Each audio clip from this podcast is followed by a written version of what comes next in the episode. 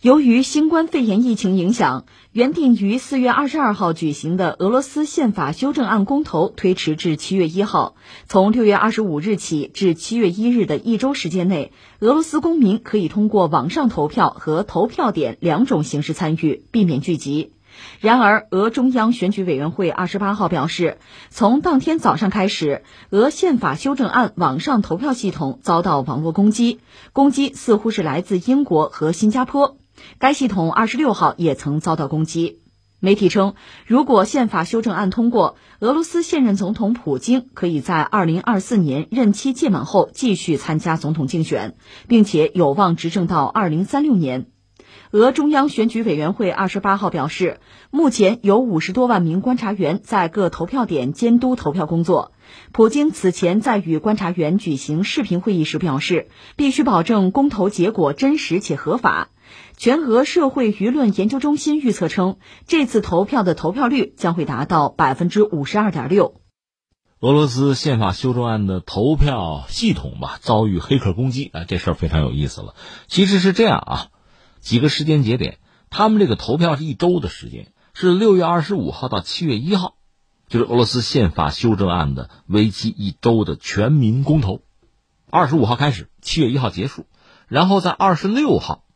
就有黑客攻击，之后二十八号又有攻击，因为他这次全民公投吧是板上钉钉的事情啊，所以坦率讲，如果有黑客组织早做谋划，就要攻击就要捣乱的话，应该说是有足够准备的时间的。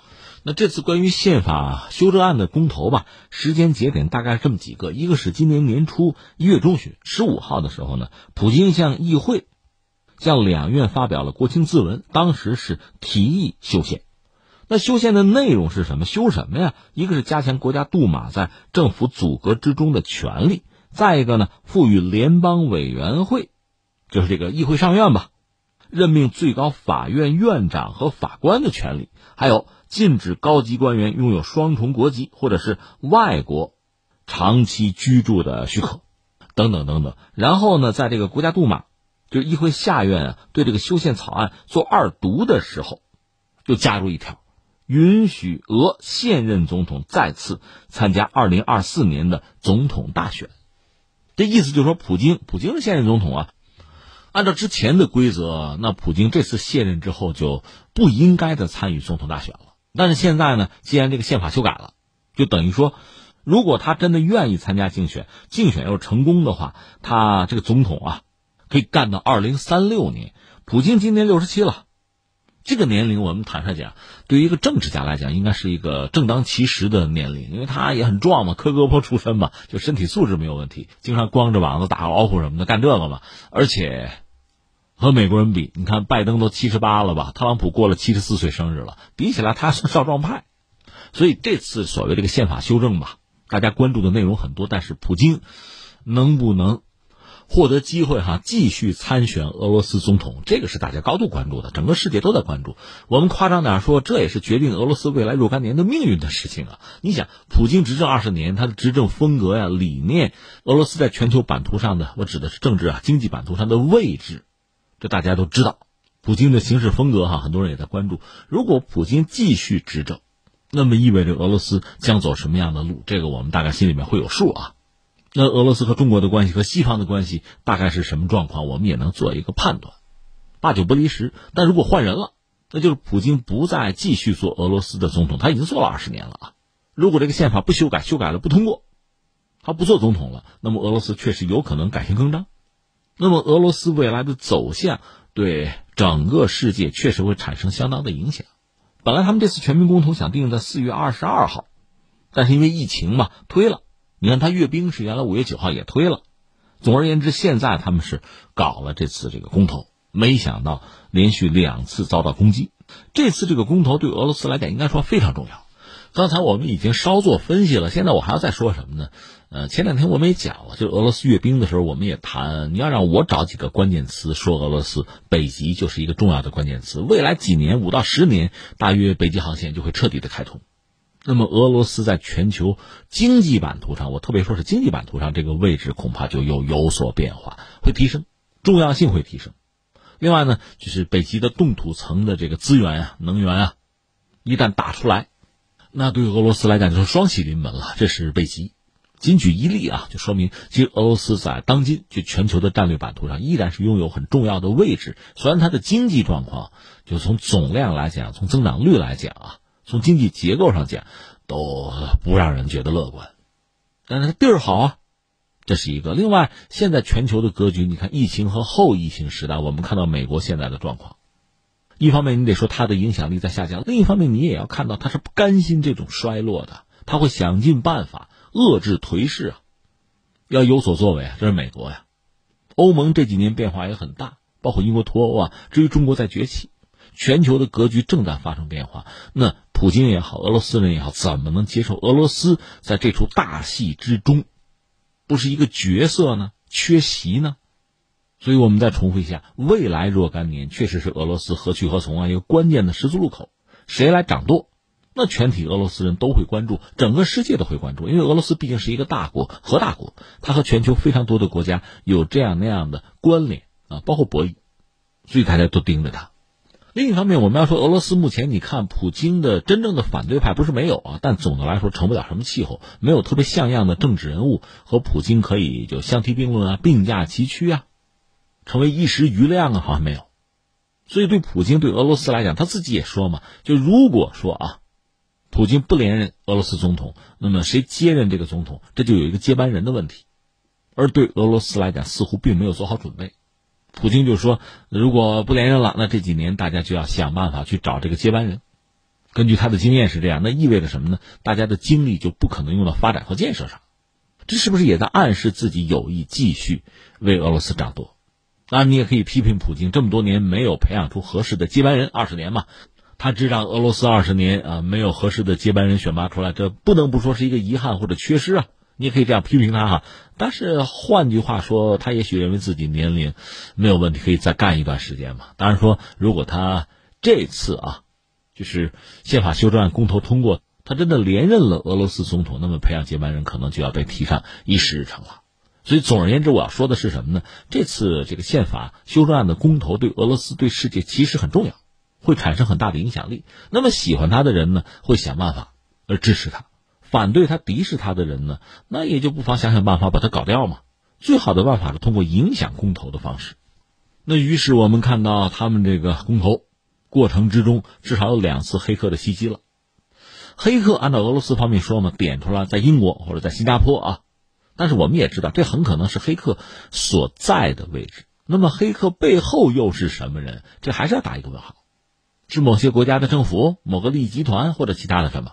就是说，在计算机，特别是互联网普及之后吧，美国历次的总统大选其实都能看到黑客的身影。他们通过这样那样的方式，试图影响选举的结果。那你说为什么图什么呢？无外乎这么几种情况。有的我们要说黑客嘛。我不知道有没有人研究黑客心理啊？写一本《黑客心理学》，他掌握着一种独特的技能，他自己可能也会很自信嘛，因为能够影响甚至历史发展的进程。我做这个事儿不为别的，就是为证明我自己能，我行，我能影响世界。确实有这样的人呢，这是一类啊。还有一类是什么呢？那就应该说是为了赤裸裸的商业利益，比如笃定某个政治人物上台或者下台，对自己或者对雇主。那肯定会产生不同的商业上的影响，或者说赌博，你看不有赌球的吗？打假球的也有啊，道理是一样的，就获得商业利益。再有一类呢，就是冲着长期、长远的政治利益去的，就是某个国家的领导人，他的偏好、他的行事习惯对我有利或者不利呀，我通过黑客的方式让他上台或者把他搞掉。当然，我们也知道，一旦在政治这个层面算计。那么，算计者往往就不是普通人了，恐怕就是某些国家的政治集团、政治利益集团、某些政客，他们才会有这个需求嘛。所以，简单你说，俄罗斯现在遭到这黑客的攻击，关键在于黑客后面是什么人，而大家做这个事情是希望这个宪法修正案通过还是不通过？说白了，是希望普京上台还是别上台？这是昭然若揭。所以说到这儿，有个角色就绕不过去了，就是美国呀。你看，这个特朗普和希拉里争美国总统这一次，美国人就一直在指责说俄罗斯干预了美国大选。特朗普上台之后，马上遭到一个问题，就是通俄门，紧箍咒扣在自己脑袋上。通俄门这个事情查到最后，如果是俄罗斯真的是干预了美国的大选，呃，希拉里的下台是由于俄罗斯黑客的功劳的话，那显然特朗普上台就是俄罗斯帮了自己嘛。这样特朗普也挺腻歪啊，就是说，如果说要自证清白啊，那对俄罗斯下手就要狠一点，就不能像他之前希望的那样和普京称兄道弟，和俄罗斯缓和关系很难做到。所以这个事儿我还特又衍生出这么几个感想，一个是美国吧，在美国确实，昨天我们也分析，有一帮人，算是精英层啊、官僚阶层、决策层啊一帮人，他们经历相同，价值观也相同，对俄罗斯态度也一样，所以就算白宫换了新主人，特朗普上台，他们的观念也不会改变，他们也未必不折不扣的执行特朗普的亲俄，假设有啊亲俄的政策，不会的。所以从这个角度来讲呢，黑客就算是攻击一个国家的大选。或者按照自己的愿望换一个领导人，从根本上说啊，这个国家的对外政策战略也未必发生实质性的变化。当然，我们得这么说，特朗普之于美国的重要性和普京之于俄罗斯的重要性和影响力还真的是不一样。所以现在俄罗斯他这个宪法修正案的公投遭到黑客攻击，才确实更加令人关注，这是一个事情。第二个事情我们要说什么呢？就在前两天吧，这事儿真的巧了。美国的一本著名的杂志叫《外交》双月刊，还有网站哈，刊登了一篇文章。当中情局干涉外国选举，是美国现代秘密行动始末。这么一篇文章，作者呢叫戴维·西莫，他本人是耶鲁大学的副研究员，英国牛津大学国际关系学的博士候选人，就这么一位啊，叫做戴维·西莫。他是做了大量的采访吧，最后呢算是揭黑。就是中情局干预外国选举啊，他给做了个记录。确实，他采访了包括中情局前局长在内的很多人，所以拿的这个资料是第一手的。按他的这个文章说法，中情局第一次秘密行动是操纵一九四八年。你看什么时候？一九四五年二战刚结束，一九四八年意大利的大选，中情局就去操作。就是美国的情报人员呢，在意大利展开煽动性的宣传，因为中情局是看中了一个人，一个候选人啊。所以他们就想办法资助他，策划基层运动，就要把他推上台。中情局当时做了这么一出，是一九四八年，而且这个事儿本身成为以后中情局去干预多国的选举的一个模板。比较典型的，在二零零零年，哪儿啊？塞尔维亚，当时还是南联盟，南联盟的总统米洛舍维奇是在塞尔维亚争取连任总统，当时美国总统是克林顿嘛。你注意，一九九九年是轰炸南联盟，对吧？所以，米洛舍维奇实际上成为西方、北约，特别是美国的敌人。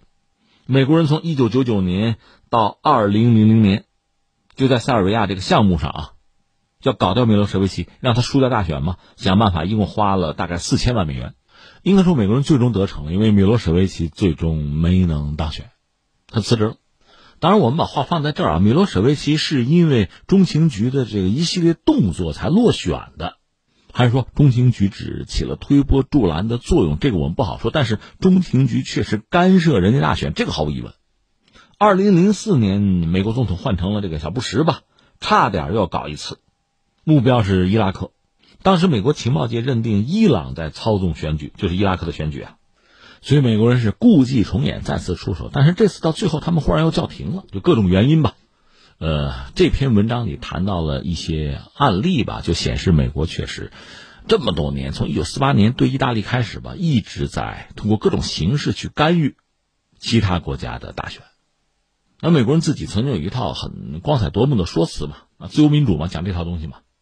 关键这里面确实有一个逻辑难题，就你为了你认为崇高的这个目标，是不是可以不择手段？说到底就这么一个问题。更何况你认为崇高的那个目标。你真心认为它崇高吗？那我们现在看看美国国内的这个状况，你就觉得很荒唐可笑了。更有意思的是，就你一直在做这个事情，然后你还要指责别人。比如说，现在美国大选就最后十一月份没到呢嘛，已经说俄罗斯干预美国大选了，甚至中国干预美国大选了，就已经开始嚷嚷了。那你拿出点实证来好不好？不给实证，靠感觉吗？这就很像华为。有一个事情我始终想不通是什么呢？你比如美国那个。棱镜门，斯诺登报的棱镜门，斯诺登这个人还在，就在俄罗斯呢。就是美国的情报机构通过这个棱镜门这个方式吧，这个项目吧，去监听整个世界，大多数国家的政要他都在听，都在偷窥，这是板上钉钉的事情吧？这个事儿也没有人去谴责。但是阿桑奇爆爆料吧，抓起来，现在没死也差不多了。至于斯诺登是逃到了俄罗斯，翻回来，中国有家企业叫华为，你给我拿出一个证据来，把他的后门亮出来，这个按说以美国的技术不是很难做到啊。在半导体领域，你又是执世界之牛耳者，也没有拿出证据来，就说人家在偷窥，这就很无聊了。这连个什么五十步笑百步，一百步笑五十步，这都算不上啊。那现在有意思的是，俄罗斯，人家的这个公投遭到黑客袭击，我们且看俄罗斯人怎么样反击。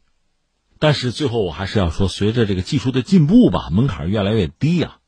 就很多人如果愿意通过一定的黑客技术来表达自己在政治或者经济上的诉求，想谋求什么样的利益吧，通过黑客技术的方式去干预人家的投票啊、大选啊，这样的事件是不是发生的会越来越多？这个对相关的国家、相关的职能部门可能也都是一件特别需要警惕、需要解决的事情吧。